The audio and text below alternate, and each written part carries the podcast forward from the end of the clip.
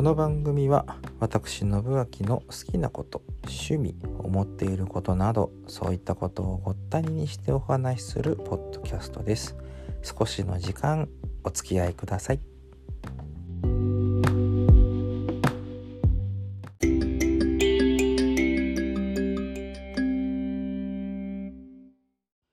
結局年始のお話ができなかったので改めまして明けましておめでとうございます。もう8日ですけどね。まあ2022年、えー、やってまいりました。またぼちぼちと週に1回ずつぐらいでしょうかお話ししてまいりますのでよろしくお願いいたします。で今日はうんそうだなちょっとどうでもいい話。どうでもいいのかなどうでもいいか、うん。まあ、日本人だからこそなのか、まあ、世界的にもそうなのかっていうのはどなのかちょっとわからないですけれども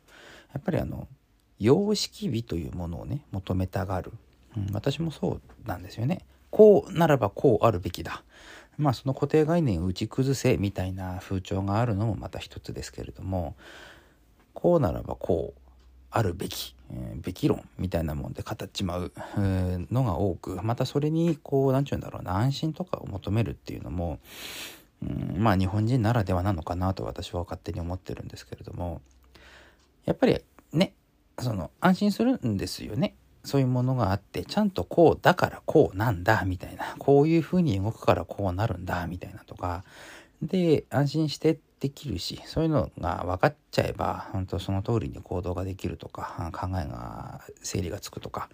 っていうのはねおそらく皆さんもあると思うんです。で何言ってるのっていうとあの、まあ、賛否両論あった今回の「紅白歌合戦」なんですよ私が言いたいの今回は。あの今年今年というか去年か。去年の12月31日にあった「紅白歌合戦」ではあの司会者が赤組司会白組司会というものがなくなりました。でテーマがカラフルだったかな確か。であのものすごいこう華やかなステージでその中でこう歌う。あのね、うん、誰だかの歌ミーシャだったっけ？の歌に藤井風さんがピアノ弾いたりとかまあその男女とか、まあ、そういうなんか性的な何て言うのマイノリティとかもまあいろいろとこう考慮された結果なのでしょう。あのだいぶその赤だ白だっていうなんか様式美というものからはかちょっと離れた世界観の中での番組だった。あのすいませんちょびっとしか私は見てないんですけれどもまあニュースとかあとそのまとめとね最後のあの全演奏者のまとめみたいなところは見て、まあ、とりあえずは今年は赤かったのかみたいなのはね、うん、あのやってきましたがあのー、いろんな考え方があることは重々承知しています。あのー、まあそのなんだ性的なマイノリティだとか、あのー、まあ、いわゆる LGBT とか、まあ、そういったものに配慮してうんと今の形にどんどんなっていくっていうのがもう、まあ、それ自体は私はその嫌だとかなんとかっていうわけじゃなくてああそうなんですねっていう感じでいきます。があのー、ただそれをこう NHK がどんどん突き進めていくのがその日本人の「紅白歌合戦」というものに求める様式美とはやっぱりちょっとちょっと離れてるのではないのかな。うーんまあ年の瀬にその「紅白歌合戦」という番組を見てああ1年が終わるなって思うのはそこに今年の流行り歌がまああり、え、して求めてるものは何だろうな。やっぱりその例えばですけども北島三郎さんが「風雪流れ旅」を歌って細川隆さんが「北酒場」を歌って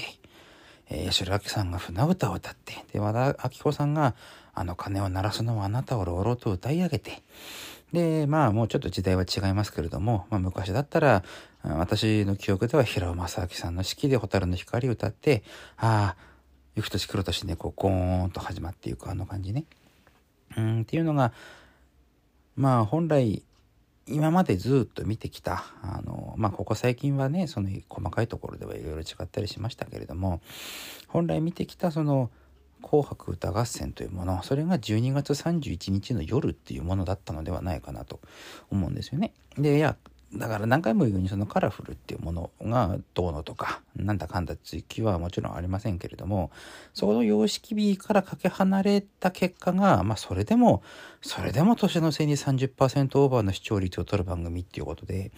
あの多様化ねテレビ番組の多様化みんなでいろんなものを見るという中ではかなりのいい数字だったのでしょうけれども「紅白歌合戦」というものの歴史から考えるとちょっと低かったですよね数字としてはね。うんでじゃあ何を求めてるの？でそれがなかったら年の瀬っていう感じがしないんだなっていうのをあのその終わった後のねいろんな人の意見とかをこう聞いて改めてねああそっかそういうことなんだよなだからあの、紅白歌合戦の話をこれだけしておきながら、我が家では今年見れる、うんと、私出かけて帰ってきて夕方5時ぐらいだった、5時過ぎ6時前かなだったんですけれども、それからあの、終わるまでほとんどが TVH、えー、7チャンネル、テレビ東京系列の番組、えっ、ー、と、年忘れ日本の歌を見て、で、孤独のグルメを見て、で、紅白と行く年来る年をちょっと見た後にジルベスターコンサートを見て、0時ぴったりにクラシックが終わっておめでとうございますってやったところを見たんですよ。今年の我が家の視聴率はテレビ東京系に1票だったんですけれども、なんかそういうものをこう私もどんどん求めてしまいがちになってきた。それもジルベスターコンサートはもう今年でなんと去年の年末から今年にかけて放送されたもので30年ぐらいですか確かやってるはずなのでもうそっちの方だって十分もうあのキラーコンテンツなわけですよ。あのだから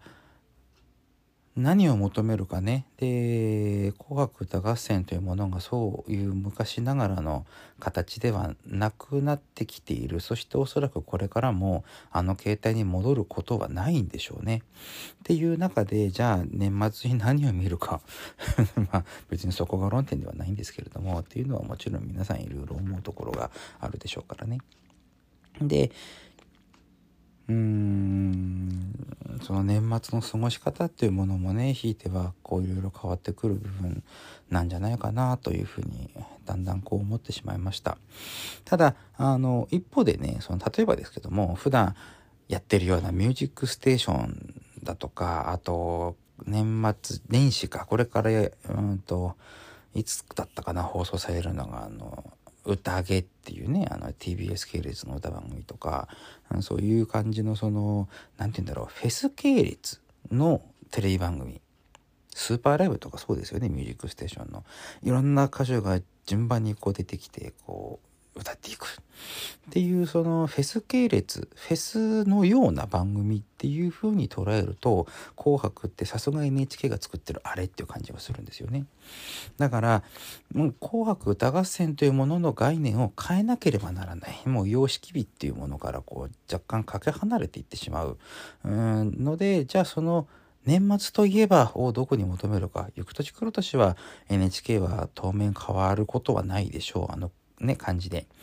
紅白歌合戦の華やかさの後で、えー、お寺の鐘がゴーンと鳴るところから、えー、今年の終わりを感じるっていうのも、まあ、それはそれで NHK っぽいですし、まあ、この話は、あのー、アルファステーションの佐々木誠二さんが話してましたけれども っていうものから、ああ、そっか、どんどん年末っていうものの過ごし方もね、変わってくるんだなっていう。でもね、あの、家族揃ってとか、あの、3世代揃ってとか、で、過ごす年末っていうものも、うん、それ自体はなくなってほしくはないなというのが私のざっくりした感想ではありますけれどね。はい。では今日は、あ様式美からの紅白歌合戦の話でした。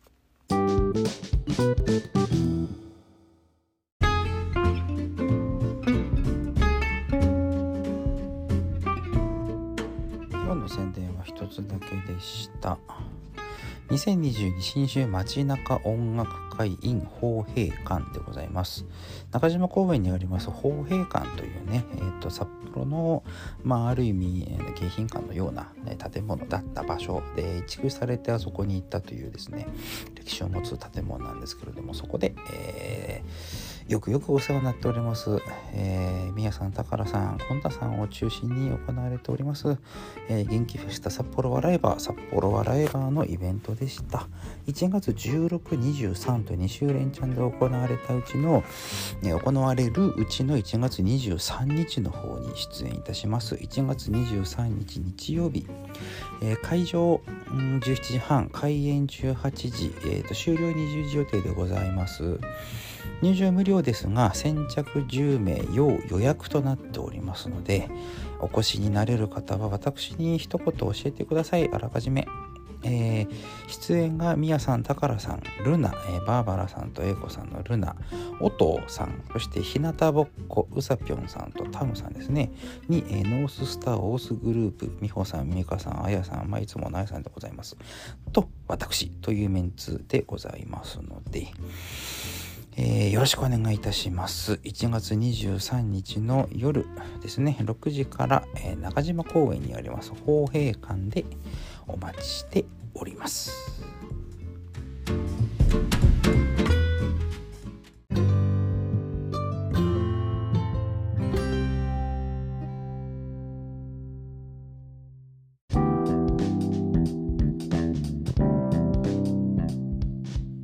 様式美って一言で片付けるとそうなんですけれどもやっぱりその物体だってねあの液体だってね、まあ、固体流体的なものとかもそうですけども安定を好むっていうのはそれはもう万物において共通の特性だと思うんですよね。なので我々も年末に安定を好む年末じゃなくたってそうだ普段の生活だって安定を好んで生きているわけでございますけれども安定を好むからこそのあのあの我々がずっと見てきた「紅白歌合戦」というものを崩してほしくは正直なかったです。あの例えばなんだろうな北島三郎さんがねもう年だから俺は後進に譲るとかって言って優待とか、うん、まあそういうのはなくなってしまったから出れなくなったとかっていうのはもちろん抗いようがないですがあのそうじゃなくてね例えば八重月宏さんが出てきてサンガを歌うんですよ。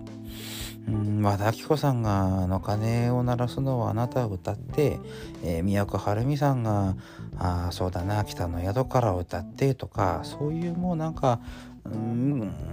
30年ぐらい前の「紅白歌合戦」を今でも続けているのであればそれはそれででも批判は起こるかもしれないですけれどもそれはそれでいややっぱりこれが年末だよね。これが大晦日の夜だよねっていう声もあったでしょうね。うん、今の「紅白歌合戦」は何をやっても批判しか出てこないような、うん、気がします。私は静観する派なのでどうなっていくのかなと。ただうん。好まないものは見ないですからどうしてもね。テレビですから。それだったら年忘れる日本の歌の方が僕は紅白っぽくて良い、うん、年の瀬っぽくて良い。夏祭り日本の歌っちゅうのも時期にやりますがね。